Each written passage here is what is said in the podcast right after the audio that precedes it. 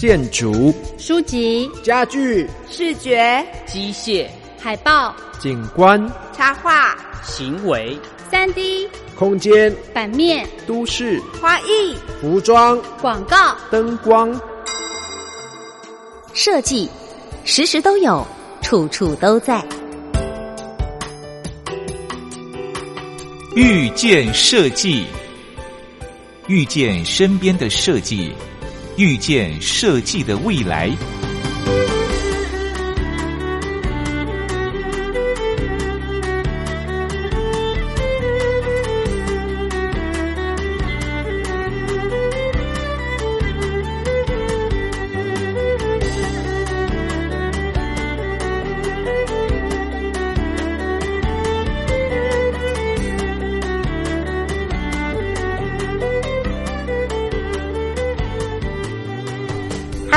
音机前的听众朋友们，大家午安，我是珊珊，我是东龙，欢迎在星期天下午两点到三点收听遇见设计的节目。和我们一起遇见身边的设计，也遇见设计的未来。在这个秋高气爽，哎，已经可以用这样形容词了吧？对，有一点，有一点。虽然白天还是有一点点秋老虎哈、嗯但是好像突然这个前两天就开始大幅度的降温。就变得比较凉爽。今天就有点下雨了，但是我觉得这种气候其实还蛮好的啦。嗯哼尤其是周末假日，大家想去看展览的时候啊，我觉得这个天气还蛮理想的。啊，嗯可以鼓励大家出门。哎对我们这样讲会不会太那个？很热的时候也适合看展览，可以去吹冷气。秋天的时候，当然我觉得看展览还顺便出去走走？大家自己分配时间，但是、重点是说，我们今天在节目当中要介绍一个展览，大家就是听过我们节目再看这个展览，我觉得感觉会很不同。嗯，而且这个展览我觉得就很符合刚东龙说的，嗯呃，因为它没有很大，嗯哼，所以你可以在那个出去走走的时候顺便。对呃，路过的时候对进去看一下，重点是它免费哈、嗯所以你也不用担心 有额外的花费。嗯对，所以是一个非常适合在秋天去走走看看的展览。这个展览叫做《众神朝：解开版画神纸的封印》。嗯，听起来有点不懂哈、嗯、好像跟一些跟我们一般的有关的声明有关。对对，那为什么又是版画呢？好，嗯，所以我们也要解开这个展览的封印，对不对？嗯 我们今天在节目也特别邀请这个展览的主办单位好，国立历史博物馆，请到文创行销组的张景丽张组长来给我们介绍啊。组长好，呃，主持人好，以及各位听众朋友，大家好。除了组长之外，另外我们也要邀请到执行这个展览的单位。日暮视觉艺术黄显勋，显勋好。嗨，主持人好，大家好，你说可以叫你阿勋嘛？对对，叫我阿勋就可以。嗯，我们今天要介绍的这个啊，叫做解开版画神奇的封印。这个神奇解释一下，就是会有人念神旨啦，啊、嗯就是神明嗯啊。那这个为什么会是从国立历史博物馆来策划这个展览？对，那邀请到一个这么厉害的团队，我想我们要先请组长跟我们来谈谈吧，就是会有这样的一个展览的构想，出发点是什么呢？大家出国都会去逛博物馆，可是，在台湾的时候不一定会走进博物馆，因为觉得好像跟博物馆有一段距离。博物馆是外国人来这边逛，对，就是我 可能休闲的时候不会想要去一个好像在教科书上看到的地方，所以其实博物馆是跟人是有一段距离的。然后再加上我们啊、现在是闭馆大整修的期间，所以很多原本会来的人也不会来，那不会来的人更不知道有这个好地方，所以我们就试着想要把我们的宝贝让大家知道。所以我们就把一些文物啊，然后通货啊，我们的一些包括千年的一些文物做了一些重新的拍摄。那拍摄完之后要做什么？就是放在库房嘛，还是没有人知道这些东西。所以我们就是这几年来都是想要把我们已经保存好的图像呢，可以让大家知道。那其实大家可能耳熟能详，像故宫的翠玉白菜或者是肉形石，嗯但是大家对于国立历史博物馆好像知道又不知道，可能知道张大千或者是普心宇，但其实我们还有很多的宝贝是想要让大家更了解它。那版画这个议题，就是其实这几年台湾民俗或者是台湾一些当代的物件是被大家所喜欢的，所以我们今年在挑选，我们想要让大家知道些什么的时候，我们觉得今年是非常动荡不安的一年，所以我们希望我们想要呈现的是一股安定、保佑，甚至是祥和的一个气氛。那直接把它展现出来又很僵硬，包括好像要去拜拜或者是怎么样怎么样，嗯所以我们想要用一个比较轻松甚至是年轻，然后设计感比较强的方式去吸引一些年轻人，或者是我们未来的观众，包括是中小学的一些学龄的儿童，因为他的家长会带着他来，所以这是我们想要触及的一个。对象就不再只是好像老人才会进博物馆吹冷气或者是聊天，其实更多年轻人可以来传达或者是帮我们宣传。其实博物馆里面有很多的宝贝是可以让大家去发掘的。所以我们就想说，哎，去年我们是做通货，就是货币，也就是大家可能去光华商场会看到很多五帝钱啊，古钱币那种，嗯，因为那个也是很冷门的物件，就大家觉得好像没什么特别，我家可能也有，所以你不会进博物馆去看那些可能是银锭那些什么那些东西。所以我们去年尝试是用通货来做一个主题，没想到，哎，其实大家接受度蛮高的，因为它被转换过了。所以，我们今年就想要趁胜追击，想说每一年都要有一个代表性的的文物让大家知道。所以今年就选了版画，神明的版画这个主题。而且这版画好像典藏有将近六百件，对左右，对不对？那在这么多的民俗版画里面，要挑选作为展览，应该是。很不容易吧？其实，呃，我们当时在挑选这个版画的过程中，其实是因为我们刚好碰到博物馆在整修，嗯，所以我们的全馆的馆员都要轮流去打包那些文物，所以很多文物我们可能都是第一次看到，也是意外的发现，哦，原来我们有很多很多的神明的图像。那承办人或者我们的同事在找的过程中，就会发现很多神明是我们不认识的，包括。有专门治牛痘的神哦，就是现在可能有瘟疫嘛，所以牛痘的神，我们发现哎，原来有这个神明哎，或者是很多很多大家很陌生，但是挺有趣的一些图像是神明的，所以在过程中我们就想要把这些图像让大家知道，不是只有大家比较耳熟能详的妈祖或者是观音，然后在这个过程中，我们一直想要找月老，然后也发现原来我们馆并没有月老这张图像，所以其实在这个过程中有很多有趣的一些事情。然后让我们觉得，哎，其实做这些事情没有那么无聊。然后对于博物馆人来说，这是一个新的尝试。嗯，我可以问一下，为什么博物馆会收了那么多的民俗版画？呃，这批版画主要是有人在民国五十几年的时候捐赠给。博物馆去收藏的，其实我觉得民间真的是高手或者是国宝都在民间，嗯嗯，可能他们当时有一些因缘机会得到很多的画作或者是文物，但是他们没有那么好的空间去存放它，所以可能有一些有些人会愿意把它捐给博物馆。那现在可能大家都要收的好好，因为他可能去苏比斯拍卖的时候可以拍的一些天价，但是还是有一些人是希望把这些物件交给博物馆，有专业的人来保护，然后有专业的空间去存放它。那有那么多的这个民俗版画，那当时就想要策划一个展览嘛，对不对？对。那对于展览的想象，会有一些想法，在还没有确认这个执行策划单位之前，博物馆这边的想法是什么？其实传统我们又会分两种，因为其实博物馆出来办这些不是正规的展的时候，其实心脏要很大颗，因为传统的展我们就是把它变成枯手版，或者就是。可爱插画版，你一样也可以传达这件事情。嗯，但是这件事情实在是太多人在做了。其实同时在这个时间，有其他的博物馆也在展，就是神明的主题。但他们是正正正经经，然后好好的想要表达跟让人家知道这件事情。但是我们如果没有这个，尤其是我们不是专业的策展的主事，我们是文创行销组嘛，嗯，所以我们不要没有办法去跟那种专业策展的。或者展览的团队来比这个深度，嗯，那我们就是把它拉成广度，就让它有趣的方式来做这件事情。所以一开始在发想的时候，有这种传统安全牌的，也有一个我们我们本来甚至想要把它变成夜店。就是众神都来喝酒，因为在传统祭祀中，酒这件事情好像一定会有嘛。对对对，所以我们干脆来办一个 party，就是可能大鱼大肉啊。但是好像观音是不吃肉的，所以我们那时候就很多的讨论，我们很多自己的想象啦，甚至把它包成一个夜店，然后弄得暗暗的。但进去才发现，哦，原来它是博物馆，它不是酒商的展览。嗯，所以当时在讨论的时候，有很多的发想。对啊，所以我们。在写案子的时候就不设限，它一定是怎么呈现的方式，因为我们想要让是外面的人来看这件事情的时候，它有一个什么样的转换的过程，不然其实公部门或者博物馆还是有一些包袱在身上，就是我们想要很跳痛，但是跳痛之后可能会被一个下场不好，神明就需要保佑我们，所以我们还是想要在安全中找到一些新的。可能性，嗯，所以就是很开心，这次找到的团队刚好实现我们想要做这样的一个尝试，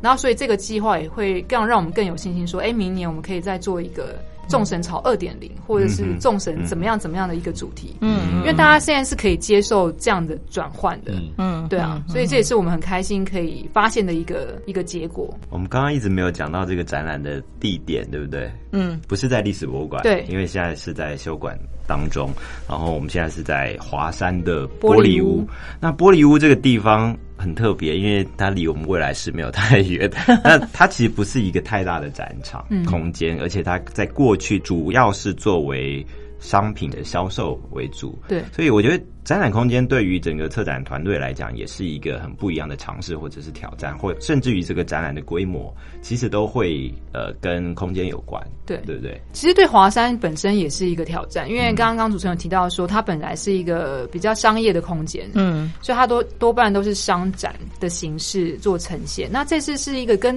诶公家机关合作，对他们来说也是一个新的尝试。那我们最近收到了他们的回馈，就是诶他们觉得这样的呈现效果有别于过去的方式，所以他们也觉得诶其实可以考量说未来也更多的机会，用博物馆用一个比较亲民。然后比较贴近大家喜欢的那个角度来从博物馆的思维出发，但是是用大家可以接受的形式或喜欢的形式来呈现，然后让那个空间不再是那么那么的商业化，其实它还有带了一些教育跟想要传达文化保存的这个意义在。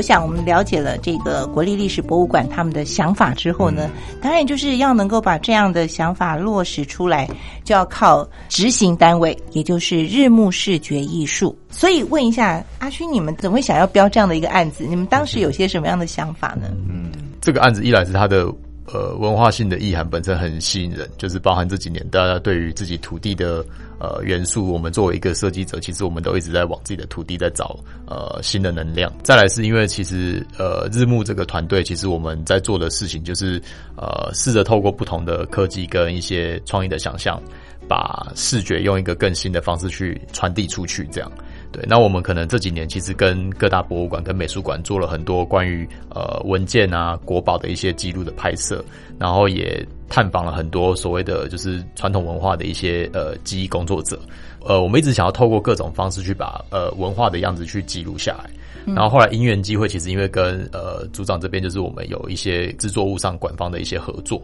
那就有聊到这个东西。那我们就觉得说，哎，这个东西其实一直很像是呃日暮在执行，就是历史跟文化的艺术的这个气化的脉络上，其实一直有一个很深的连接。嗯，所以就觉得说，那是不是刚好有这个因缘机会，我们就可以来促成这次合作？版画单调也可以很单调，就是原件展出嗯也是一种方式。的艺术，对，当然你们一定不会用这种原件展出的方式。嗯对，你们那时候有想到哪些的方式来运用吗？这个计划一开始，我们想要跟博物馆讨论的事情，就是我们希望可以对民众在介绍传统的图像这一块有一些冲击。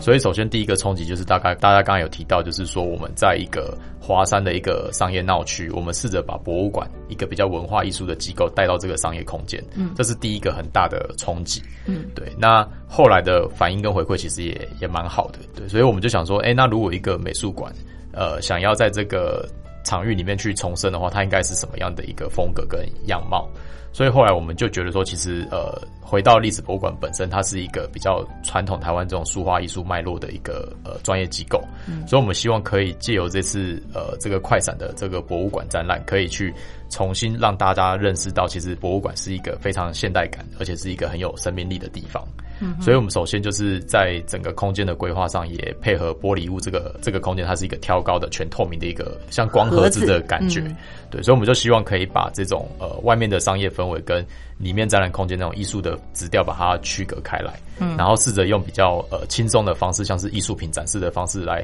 做这次内容的呈现，这样。所以这是整个企划的主轴，就是希望给大家一个呃全新的历史博物馆的一个样貌去。去介绍给大家。嗯对于展件本身，其实也是同样一个点，就是呃，因为我们一直了解说，这种传统版画东西必须透过设计的转换，让民众可以真的去想象，或者是开始预见，想说哦，原来传统的东西可以。这样被呈现，因为如果我们没有先试做一些模型或者是一些创意的造型，其实民众很难去想扁扁的版画怎么样 变成是这种活泼的方式，可以怎么用？对对，所以这这就是我觉得就是设计师他还有魔力跟想象力去激发民众各种可能的部分。这样，呃，我知道。这个展在玻璃屋的时候，我就跟朋友讲说：“哎，这个展在玻璃屋，我还没有去看。我想说，大概平常在玻璃屋大概十分钟就很久了，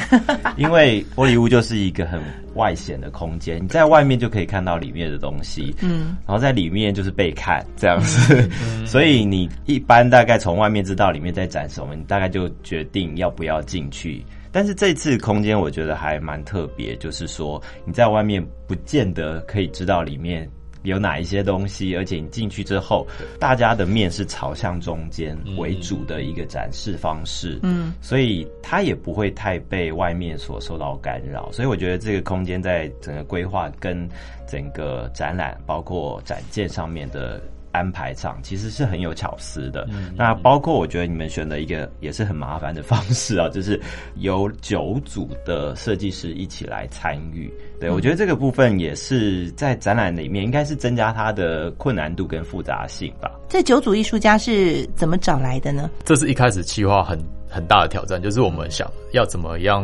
呃，透过设计的转换把。传统的版画可以介绍给民众，或者让他们想象得到这些传统的东西原来可以融入我们的生活当中。这样，所以后来觉得说，哎，其实透过一个跟设计师合作联合的方式，那因为其实每一个人在呃设计或是艺术艺术的切入的点，或者是观察的脉络其实都不同。对，那可能会激发比我们自己来想象会有更多的可能性。所以就是以传统版画想要连接到就是食衣住行娱乐这几个面向去呃做一个串联。所以其实呃邀请的这些设计师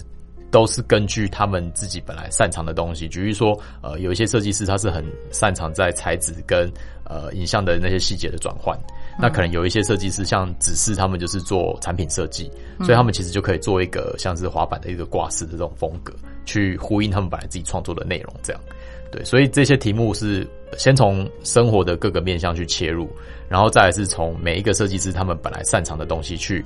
连结，希望他们也可以因此去提出很好的 idea，这样。我们需要把这九个的作品稍微做个介绍吗？呃，我们都去看过了嘛。对，我觉得不如我们每个人直接用排行榜嘛？一个人分享一两个 印象深刻深刻的，我觉得这样还蛮好玩的。好，那我我先抢一个好了，先讲先赢嘛，对不对？我讲那个玻璃杯好了，呃，那应该是物事设计的，对不对？它叫做门神爱交培，这其实要用那台语念，对，爱高杯哈，爱高杯，对，所以呢，他就是做了那个一组的。应该是两组的玻璃杯，它等于是又把版画的那个呃上色的方式拆解成在玻璃杯上，就是三个杯子像套件，那每一个那个图案上面都有不同的颜色，所以你三个套进去就是版画最后的样子。这个名字叫爱高杯，其实懂台语的人大家就会知道说，哇，他讲的就是一种好像。很欢乐的气氛，然后邀请最好的朋友，大家一起来呃分享这件事情。对 对对，所以它连接的图像其实是门神的原件。那其实是因为来自于呃巫师他们想到自己小时候成长的过程。其实每当过年啊，贴门神啊，贴春联，就是一种全家人欢聚最好的时光。这样。可是因为其实像我们现在在回想到现在的生活，其实好像我们已经没有人在贴门神这件事情了。对。因为我们的门没有办法贴。对，就是他提出一个点，就是哎，大家都认识门神，可是。是门神这个连接已经跟当代已经断开来了，对，所以他觉得他想要透过这个图像去找回大家对于门神传统的连接跟记忆度，这样，然后透过这种分享可以一起共识的这个物件，把大家聚集在一起。对，那他很巧妙的是结合，就是刚有提到，就是版画被制作的时候，它其实是分层分色，嗯，所以它把不同的呃黑色的版线条的线稿拉出来，然后彩色线稿拉出来，然后分别套印在大、中、小三个玻璃杯上，嗯，所以他们单独使用的时候都是一个很漂亮，像是彩色玻璃的物件，嗯，可是当它被收在柜子里面的时候，它合起来就是一对，就是完整被套印好的一个版画作品，嗯，对。那这件作品就是像刚才三姐讲，就是他在现场，就是大家一直询问这个东西到底可不可以买，可以买。对，而且我们都可以想象得到，就是我收到一个博物馆的礼赠品，然后它是一个像门的对开的礼盒，我打开就是一对门神在放在这里面，这样，对，就很精致的感觉，然后。可以想象一个微风徐徐的午后，然后在一个窗边，然后喝的这个很清透的玻璃杯，透过光影的折射，对，那等于这一切作品其实也都呼应到自己巫师这个团队他们一个创作的一个风格，嗯，就他们对于这些材质的应用啊，这些光影的折射的是非常敏锐的，然后他们透过一个生活的物件把这个作品去呈现出来，这样。但我看的时候，我自己比较实际，我就会想说，哎。一个人要喝三杯嘛？那这是要邀请朋友一起来喝。然后如果是邀请朋友的话，因为他有大、中、小三种，对，想谁要喝大杯是不是？对，谁要喝喝大的？然后谁要喝黑色的那个有线条的，还是白色的那个背景？就是那个分配上面有一点困难。可是我想的是，你知道这种好处是。很多人在家里在请客的时候，还要特别买一种小东西去贴在杯子上面做分做分别，就说哦，这是东龙的杯子，这是组长的杯子，大家不会喝混嘛？因为喝到后来就杯子会混在一起。对啊，那那个杯子已经现成就做好分别了。对我觉得非常实用。对，真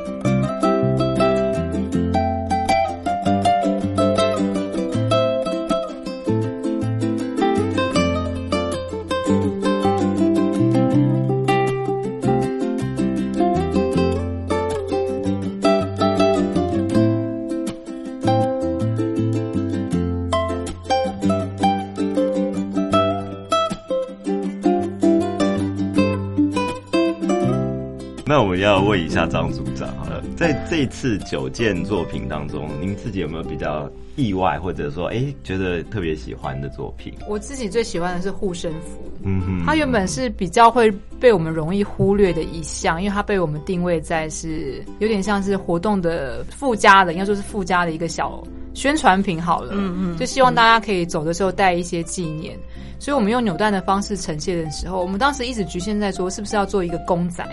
但是其实神明的公仔，其实市面上很多。我觉得大家真正收到那个公仔哈，就算你不喜欢，你也不敢丢掉，然后它就会被你放在抽屉里面。没错因为我就有很多个，就你不敢丢，但是你没有那么喜欢。那我们不要增加这种收到这样小礼品压力压力。所以我们就把它弄成一个，我觉得是也是环保的一个一个品相，我们就做成纸类的护身符。嗯嗯。那最令我惊艳的是，我看到那个成品的时候，那个护身符。我觉得它根本就是非常非常重要的创作品之一，嗯，所以我们最后都会说是九件九件作品，嗯，的原因就是会在这，因为它已经它就是一个非常重要的一个物件在那个空间里面。那它其中里面有什么文昌帝君啊、观音啊、妈祖，它都已经跳脱出原本那个，不是说它不慈眉善目了，就是它已经跳脱出那种比较严肃震惊的那种样貌，它重新转换过，然后把神明上面的一些细节挑出来。做重新的呈现，所以他，我觉得他从推推出到现在，哈，这是我最常被关说的一项东西。就是我可以收集整套吗？我怎样可以取得整套呢？或者是我都扭不到我想要的，我就说那就是靠命运的，就是你就是继续扭就对了。嗯，对，它会变成在展场一个，我觉得大家会流连忘返的一个地方，就大家就是想要扭到一个他想要的的护身符带回家，或者他想要送给他身边的朋友，有人要考试的。有人想要求财的，所以我觉得它反而变成这个活动里面非常吸睛的一块，然后大家讨论度就很高。嗯，对我觉得它是至今我收到最多最多询问的一个一个品相了。对啊，而且我觉得它被量产的可能性其实是最高的。嗯哼，对啊，哼哼，所以至今收到它，没有人觉得说，哎呀，干嘛给我这个？嗯 大家都说还有别的。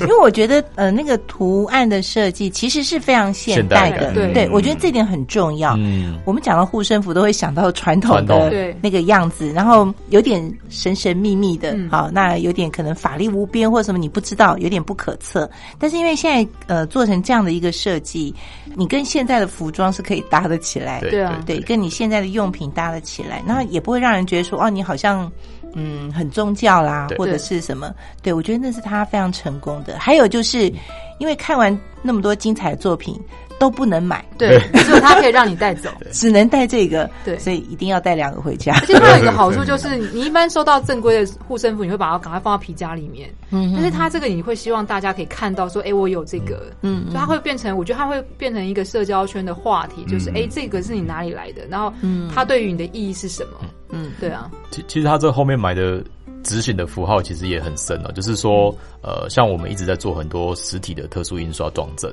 对，那就是因为包含现在都已经越来越多数位化的东西嘛，那为什么要有这个实体的物件？嗯，所以一定是希望让大家拿到这个东西的时候，想要收藏起来，或者是我想要掏更多钱出来买这些东西。嗯，对，所以这个设计师其实他是结合了不同特殊色的网板。然后结合烫金的加工，去让人家感受到说，哇，原来实体制作物也可以这么的精致，然后是会让我想要收藏，而不会好像就是我拿到之后就可能不小心就就丢掉，或者是不好意思拿出来这样。嗯，对，所以它这里面其实也有呼应到版画制作的过程，然后也呼应到就是现代制作技术去呃让这个实体物件有价值的功用，这样。嗯嗯，对这个是插画艺术家嘛？对，这是方卫红的作品。嗯，你们当初怎么沟通这个作品？对，你的意思是他不太好沟通吗？没有啊，说 给他什么样的命题，然后做出这样子的一个呃设计出来很想要带回家的东西。方卫红就是他本身就是一个算是视觉插画家，对，所以他会很擅长在各种图像风格之间去做转移的动作。嗯，所以一开始我们就是有提到，我们不想要让这个护身符好像太理所当然传统的护身符。嗯，所以我觉得他一开始被现代的转换这件事情是非常重要的元素，就想到说，哎、可以透过他的插画方式来试着挑战看看。那再来是因为他有一些呃可能商品开发制作的经验，因为其实现在很多插画家都会做自己的周边商品，啊，所以我觉得委托他来呃嗯设计跟制作这个计划是非常适合的。这样，这个展览其实也有一部分在讲的是图像授权哦，因为历史博物馆有很多这样的一个图版，但是当创作者在进行转译之后，那这个授权怎么样去区分说，哎，他真的是使用博物馆的图像，然后或者说这是他自己的一个创作物？我想请教组果长。如果说从一般来说，不要说这我这个展览的话，其实一般我们来做图像授权，其实现在很多都在倡导就是公共财，就是它就是全民的可以使用的，甚至国外很多大型的博物馆已经几乎是全面开放。其实故宫也开放非常多，嗯，可以使用图像，包括商业使用，嗯。那博物馆，哎，历史博物馆来说，我们没有开放的这么多那么完整，我们只有开放局部几百张啦，是可以使用免费的，但是不限于商业使用。所以这也是我们在推图像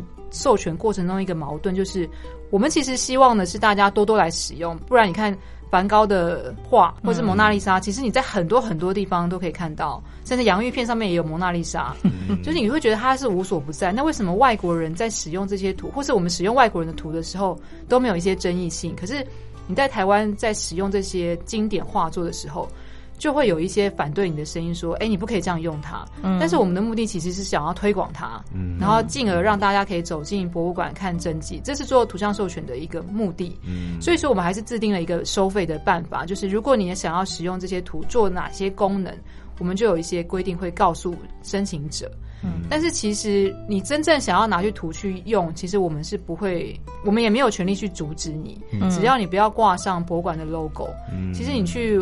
图库公司抓，甚至在展览的时候，有些展览是可以带照相机进去的，你自己拍，搞不好你都拍的比我们的数位化档案还要好。嗯。因为像在一百零六年我们办常玉的大展的时候，我们是开放摄影的，所以那根本就是一个照相机的殿堂，就是各式各样的 大炮都会在展场中出现。嗯。所以他们都会近距离去拍那些画作，只要不要开闪闪光灯伤害到画作。嗯嗯。所以他们有这些档案，他们怎么做，其实我们是不会干涉，只要你不要使用到博物馆的 logo，我们就是嗯，不会去阻止你使用，反而你觉得这个东西让你运用之后还有更好的发展，我们其实是乐见其成的。嗯，那如果以这个展览来说的话，这个就是我们后面想要去了解或探讨，就是在以这样这个展览，它当初没有设定它要被量产，但是它大受好评的时候，在既有的规则下，怎么去跟创作者讨论授权的问题，这个就是变成我们的下一步，因为。很多事情都是做了才会知道会发生什么样的问题。其实博物馆在做授权也是，我们不断在修正我们的授权规则。嗯，早期像早期我们完全没有想到包装，然后没有想到说赠品，我们完完完只有想到说啊，一个马克杯多少钱，然后一个嗯，比如说包包要多少钱，T 恤上面对，是不会想到说原来授权的媒介是这么这么多多面向的。所以在这八年中，我们大概修了规则，大概修了两三次。那其实公安机关修一个行政规则是非常花时间的，可能都要一年以上。所以其实我们都一直在想说，如何在既有的规则下面做最好的服务跟应用。嗯，对，所以这是我们一直还在突破的。所以变成是我们每办一个展览或办一个活动，就是在挑战，或是要证明给反对的声音说，我们这样做是有助于他未来的发展。嗯，所以其实会很需要大家，包括民众的支持。或者是申请者的支持，就是不断不断来跟我们申请，然后做各式各样的应用。所以早期我们从最传统就是杯子嘛，然后盘子，到现在我们进化到服装啦，甚至是建案的标示的指示牌，甚至网站上面的图像的应用、电子卡，有很多很多的太阳是我们从来都没想过的。我们今年还有一个是授权给新加坡。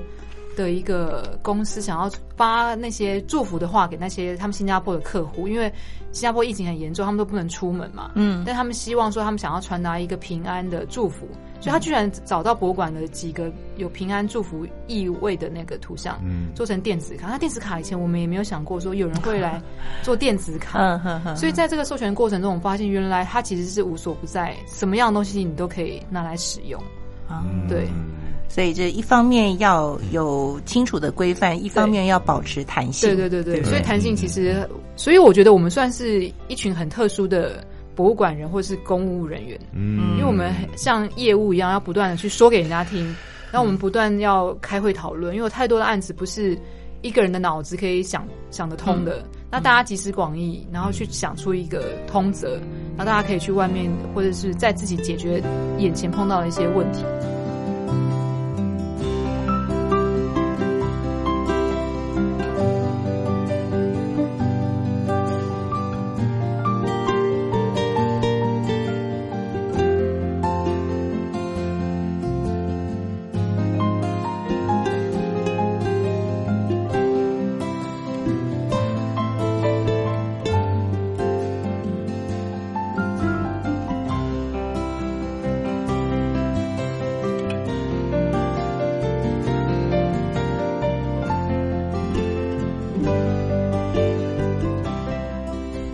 角色其实就是，我虽然我们在好像做文创的商品，但是它背后其实还是最主要是博物馆的这个教育的功能，对。推广艺术这个部分，觉得还是还蛮重要的。嗯嗯嗯，好，换我了，对。对？轮到你了。我自己是确实想很多，我想的层面还蛮多的啦。那我觉得，如果以展场里面立刻好像可以带回家的。我觉得像第一个作品啊，第一个作品叫做《心想事成挂件》，对不对？这个是张简世阳，他是指示指示他们做，指示他们做的。他就是刚刚我们也稍微提到，就是用两个滑板，然后做成门神，因为他就是有把这个神像做另外一个转移。它转移不只是变成像青花瓷的颜色，对，还有质感上面，我觉得做的非常相相近这种词的感觉。再来就是，他还做一些趣味，他让它变得比较潮一点。它包括一些圆点的符号啊，线条的符号，还有格纹的这些符号。那另外，它真的很完整，是因为它翻过来，它真的有滑板的那个材质啊、细节啊那种感觉。对，它只差没有轮子。对，然后它就可以挂在墙上。嗯，那我觉得它很适合家里的玄关。嗯，它也是另外一种门神。对，家比较小的就可以买杯子。对对对，比较大可以挂。大的话挂个门神，气势还不错。所以我觉得这个好像还蛮值得收藏，而且他即便。走出这个展场，他可能是在画廊或者其他空间，我觉得他还是可以成立的。嗯，他在橱窗里面都还是可以成立的。其其实他的创意的概念，我觉得非常有趣哦，就是因为他的题目其实是负责有点像是家饰品。嗯哼，对，就是一直想传统的图像，如果我不是原画很传统的方式印一个版画贴在家里，我到底要怎么样把传统的东西带入现代的居家生活空间？这样，嗯，所以后来他就是从呃传统的六百多张的版画里面挑了门神这个图像，是因为他觉得门神有一种就是居家的守护最直接的连接。对，那他选的这两个门神很可爱，就是他们呃左右门神脚下有一只呃都有一只小宠物，嗯，然后有一只白象，一只青狮这样。不能说宠物，那叫坐骑。坐骑，对对对对对，三姐有提到，其实他就觉得说，哎、原来以前神明移动的时候是靠着坐骑，对对他觉得那现代人的移动工具其实是滑板，所以他就把这个概念去做了一个传统跟当代的一个跨时空的连接。嗯，对。那在以前的版画其实是在家里是画在木木门上的，嗯，那现在的滑板是他用一个像是艺术家创作的方式去画在滑板上，嗯嗯，对。所以在在创意的概念上，它其实是延续了传统木板画工的这种精神。再来只是说用一个现代的角度去重新看这些物件，然后变成是一个像是艺术品这样。嗯，对，所以这件作品也是因为它的文化感非常的强，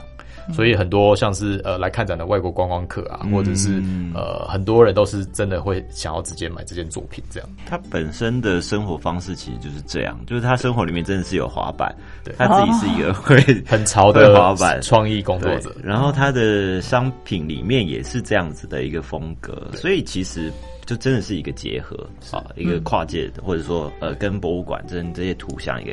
蛮好蛮理想的一个结合。所以设计师的生活越丰富，他的创作的东西就会越丰富。对，但我没有看他是一直做滑板，还是说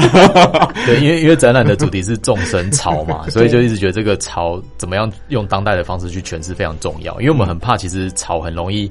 过度去玩就会 low 掉。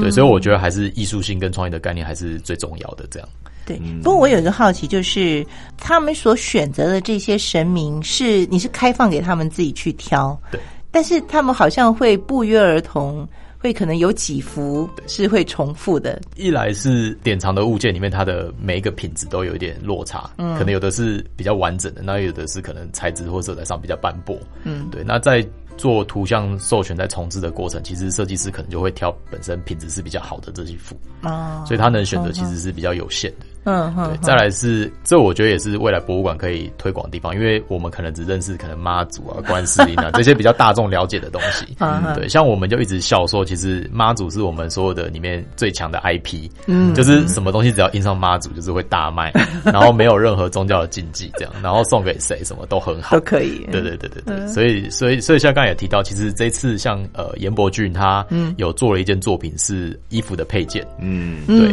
那其实他选的一个神明就是大家比较不认识的，就是叫做和和二二仙仙，嗯，对。看起来像两个小孩子，小童，对。对，然后一个拿着荷花，一个拿着珠宝盒，嗯，那其实。呃，我们也是做了这个展览才认识这个神明，就是这个神其实是呃祝福，就是呃婚姻的时候就是喜庆的一个神明，对，那或者是象征友谊长存，嗯，对，所以他就用一种所以就是双子座的概念，对对对对对对对，就是以前的双子座，对对对对对，所以呃，其实我觉得透过这个发现跟探索的过程，其实设计师某一方面也得到了很多新的关于历史文化传承的知识，嗯，然后也透过我们的转换再去把这些东西去介绍给现代的人，这样，所以呃，一直觉得呃很高兴有这个机会可以跟博物馆做一个具体的一个应用的一个示范，这样，嗯，而且它的那个扣合嘛，对，它是用绣的，对我本来想说这应该是一个女生的一个设计品，对，结果啊，原来是一个设计师是男生，对，这件作品很有趣哦，因为呃，设计的概念是男生的设计师，嗯，可是这个绣的这个工作者是呃严伯君的妈妈，哦，对他妈妈是一个老师，然后是有在做这种刺绣的艺术的创作，这样，哦，对，所以他就特别去邀请他，就是说，哎，可以把传统的东西用刺绣的方式去呈现在现代的服装上，嗯，可是它是一个配件的方式，所以你不会觉得我是一件高级定制服啊，或者是价格会非常的昂贵，这样，嗯嗯嗯它是可以用一个配件的方式跟现代的生活去做连接，嗯，但是那个工非常的精细，对对不对对对？好，那另外还有一个类似像这样概念的，就是那个品神神品，对，它是好像是跟一个木雕师傅对，台中的，陈？雕刻处陈文才陈陈师傅，可以谈谈这个作品吗？嗯。黄国瑜，对，这是呃邀请愉悦设计的 Leo，就是国瑜做的作品。嗯，其实一开始在跟 Leo 谈的时候，我就觉得他的角度非常的特别。就是一般像我们是图像创作者，我们就会觉得说，呃，我们会去找这些比较平面的图像的授权内容，比如说像版画啊，或者是传统的经典名画。嗯，但他说他在做图像授权资料库在收集的时候，他其实是会很想去找关于立体的物件，因为他觉得立体的呃授权图像其实有多维的观点，然后有不同的材质，然后你可以想象它可能在光影的啊、各种投射状态下，其实它会有很多的可能性，相较于平面来讲，嗯，对，所以一开始他的挑战其实是食衣住行的吃，因为愉悦设计他们做了非常多的餐饮的品牌识别，可能很多像王品集团的餐饮系统啊，然后他们也做过米其林餐厅的识别，嗯，所以就一直很好奇他怎么样去把吃跟传统图像的神明做连结，这样，对，所以后来他提的物件就是说，他一开始就是决定要做一个立体的东西，对，所以他就想到了就是呃糕点的模具，嗯，对他想要把这种平面的版画，然后透过这种翻印啊、翻模的过程，变成是一个立体的物件，把它还原回来。对，那就因缘际会，他去找到了台中这个陈师傅，这样。那陈师傅他们是祖传三代，都是在做这种传统神明雕刻的。那也是因为时代的变迁，这个项工艺其实已经比较少人在执行了。嗯嗯，所以后来他就毅然决然就接下这个任务，就把这个传统的平面的版画，然后去刻成这个立体的三 D 的这个模型。这样，其实这个转换的过程是非常困难的。举例说，版画上那个他是选择造神这个这个神神奇，嗯，那神明的脸的立体感啊，然后包含他衣服上的这些刺绣的这些细节，师傅都如实的把它用木头工艺去还原出来，这样。然后其实也也有一个很有趣是说，呃，这件作品在被完成的时候，其实他刻的是神明的图案，对，所以某一方面他也觉得它也是一个适合摆在家里，就是祈求阖家平安的一个呃神品的物件，这样。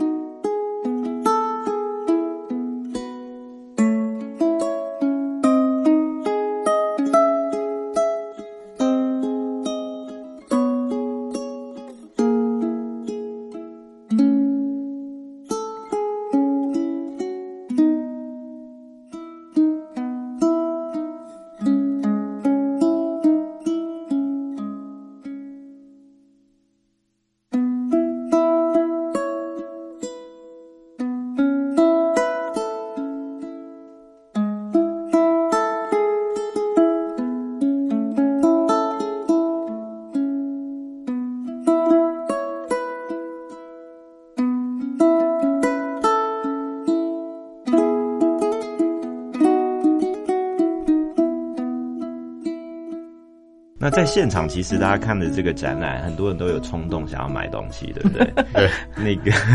阿星跟我们分享一下，有没有大家最想要买的东西是什么？询问度最高的吗？嗯真的不是夸张，就是每一件东西都很多人问。嗯，因为举例说，像一进来有一个就是大象设计他们做的昂阿表，嗯，然后他做了一个非常精致的一个礼盒包装，嗯对，就很多人一进来就是问说，哎、这个我要三个，这个，我们这个是没有卖的，对，然后有很多人喜欢看杯子，其实因为刚好展场的空间是一个环状的造型，对对对。所以大家在绕的过程就会觉得好像自己在选品，在选物店，有有对对对，会有觉这种感觉，但就是想我应该买哪一个？对对对对。对，然后最后一站就是扭蛋，所以就会造成大家报复性消费，就是 每一个人都想要包买不到，色买不到，最后就是一次嘛。对对对对对对对对，但我觉得作为这个展览，这些创作的创作者跟创作的作品其实都非常精彩。只是说如果哪一些适合量产，或者哪一些怎么可以量产，我觉得因为我们常常在店铺嘛，那当然很多客人会觉得说，哦，我想要买这个，或者有没有这个这种。然后这种意见我们通常都只是参考就好了，不会真的去执行，因为大家往往会在那个情境或气氛之下，然后会有那样的一个冲动。这不是真心喜欢这样子。他当时可能是真心，只是说你当如果环境换了，然后那个氛围改变了，人的那些选择就不一样，就会改变。对，所以我自己在看这个展览的时候，我也想请教组长，就是说。当这些作品我们看到，哎呀，有些很精彩，然后有些人很多很想要这些作品的时候，那他怎么样可能被评估，然后在可能在博物馆里面真实的贩售？因为就我的角度来看的话，我会觉得说，哎，像这个肥皂这个作品，呃，廖伟的作品哦，那他可能就会。牵涉到生产，它不是一般那种做纪念品厂商，它可以做得出来的。像滑板这种东西，真的也是，它有些是很专业的，还有一些材质的部分在研究。那再来就是说，大家可能会在华山这个空间，很多年轻人，然后朋友一起，然后文青来看，就好想要。但是如果它变成它是在博物馆的时候，大家不一定会每周去，大家大家小好一起去博物馆这样子，那个。氛围那个去的那个频次，也许就会不太一样。那甚至于像历史博物馆过去在机场也会有很多店铺这样销售的经验来讲。那像以这次的展览，你怎么去看待这些展展品？然后最后有没有销售的可能，或者说在怎么样的环境场地被销售出来？我觉得东龙是行家，而且是理性的消费者。其实我们自己在办了，应该是我们出了非常多的商品。如果商品没有搭到展览，其实这个商品是不会卖的，或者它会卖的非常非常的辛苦。因为我们在一百零六年的时候操作过常域的展览，商品本身跟展览是搭在一起的。那一次推产品就非常的轻松，因为你不用推，大家一定会去买。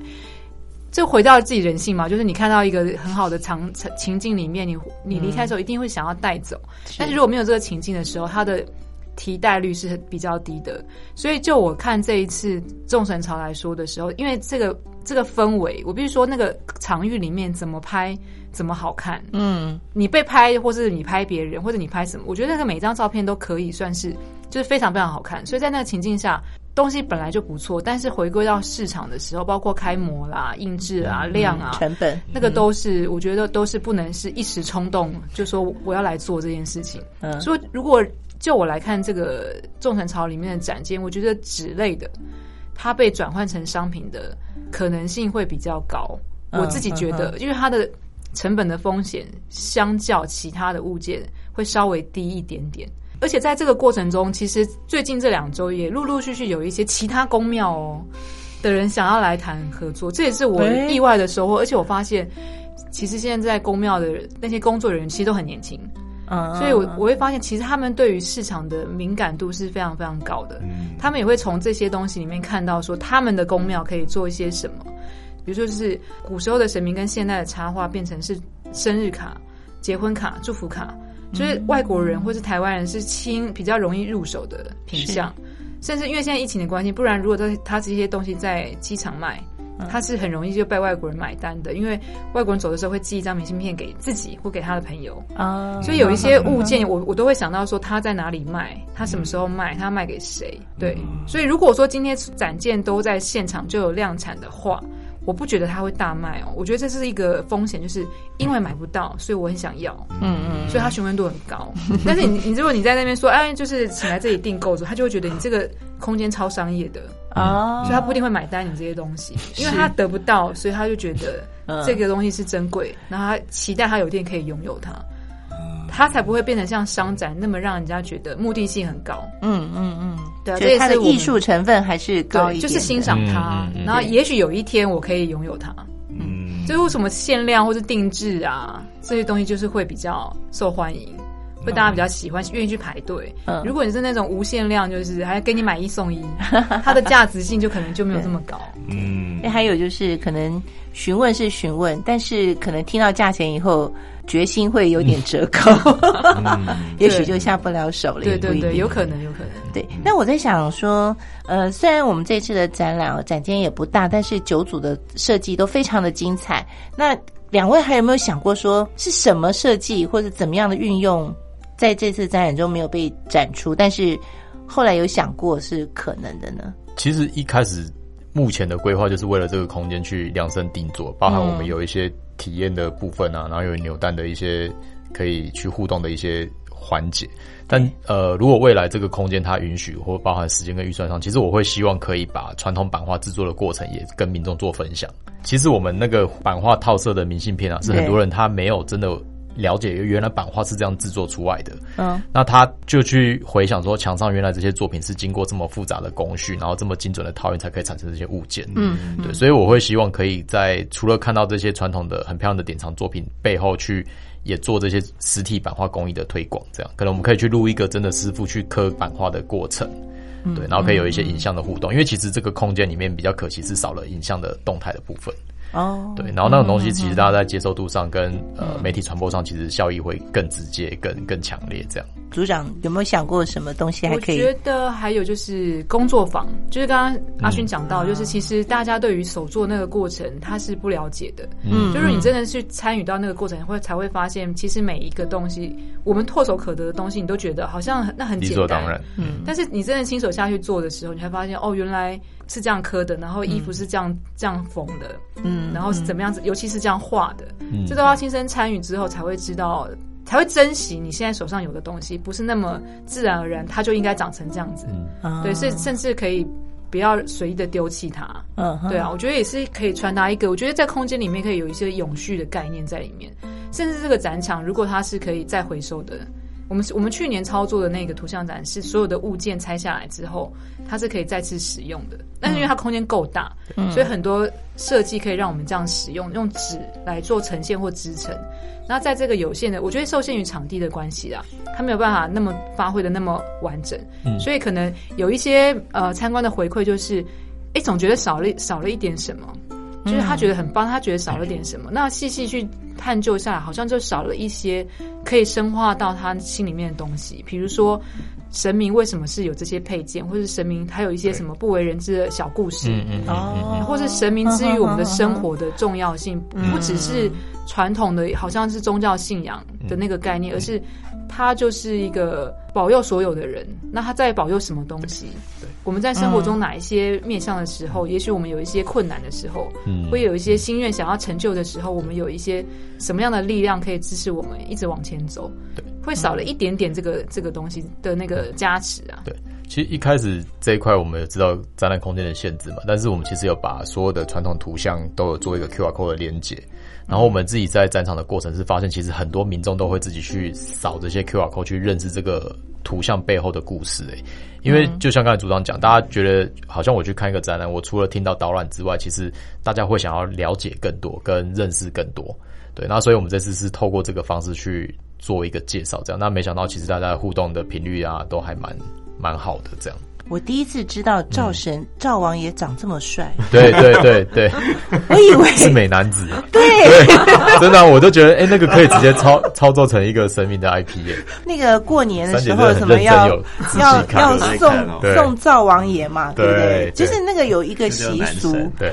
对，有他是男神，对。然后我都想象说赵王爷王爷应该就是那种。胡子啊，什么的，就那看哇，眉清目秀，显然就是那种现在那种偶像团体的那种长相，男主厨的一个概念，就是真的会很想了解，在那个时空背景下，怎么会创作出这种民意的风格？然后他有没有其他的系列可以再去探索？所以其实也引发了很多大家对于这个题目的想象，这样。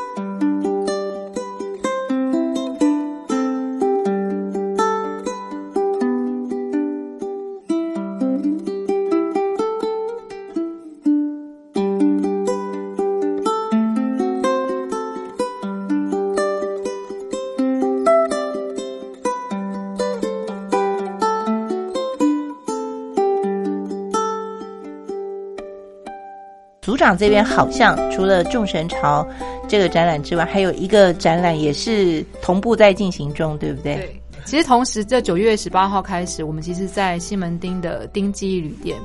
有一个我们翻转，也是再次翻转图像的，叫做史博浪漫大饭店纹样授权体验计划。我们用“体验”两个字表示，它也不是一个正正经经的展，它是让你进去到那个空间去体验看看，说传统的图像变成了现代的纹饰之后，你活生生的可以触摸到它的那个过程。嗯会让你在那个空间里面仿佛置身二零年代的巴黎，就是那种古典式的浪漫跟华丽。所以它也是一个我们想要传达，就是图像的应用没有不可能。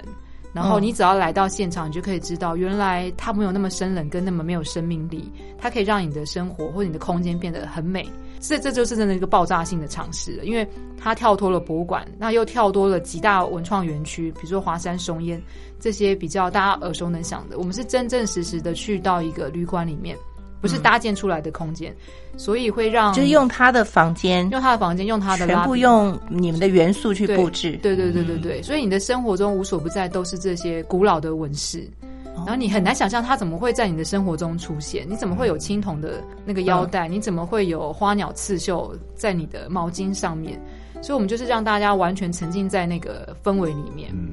所以就是更强烈的对对对一个图像运用了。对，而且这次的呃不是所谓视觉团队，他是一个服装设计师。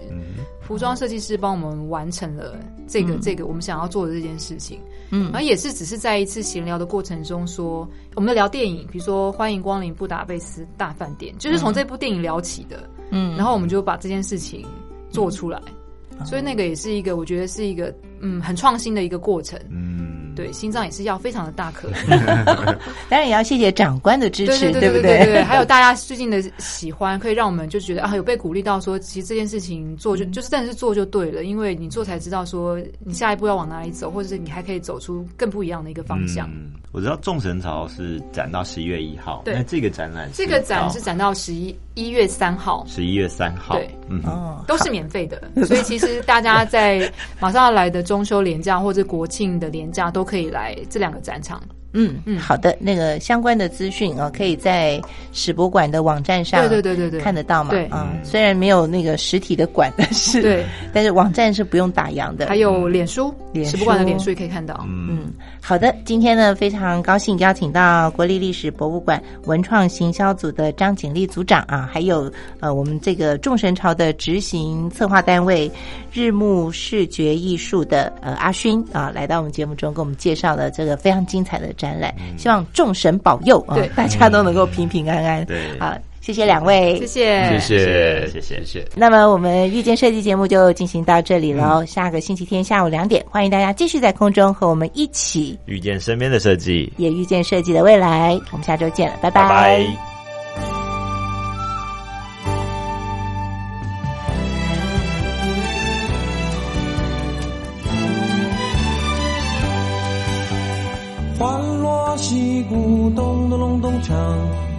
闹穿云霄。盘珠青龙探头望，世事笑张嘴。红烛火，檀香烧，菩萨满身香。祈祝年冬收成好，游子都平安。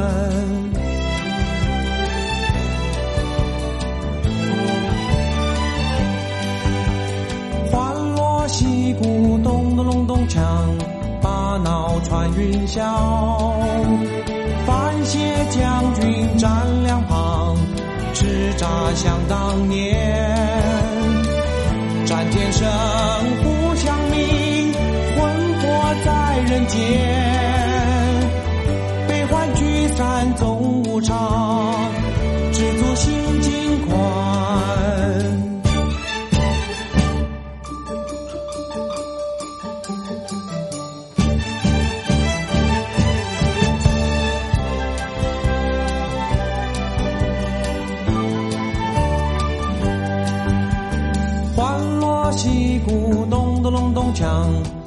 把脑穿云霄。盘珠青龙探头望，时时笑张嘴。红烛火，檀香烧，菩萨满身香。祈祝年冬收成好，游子都平安。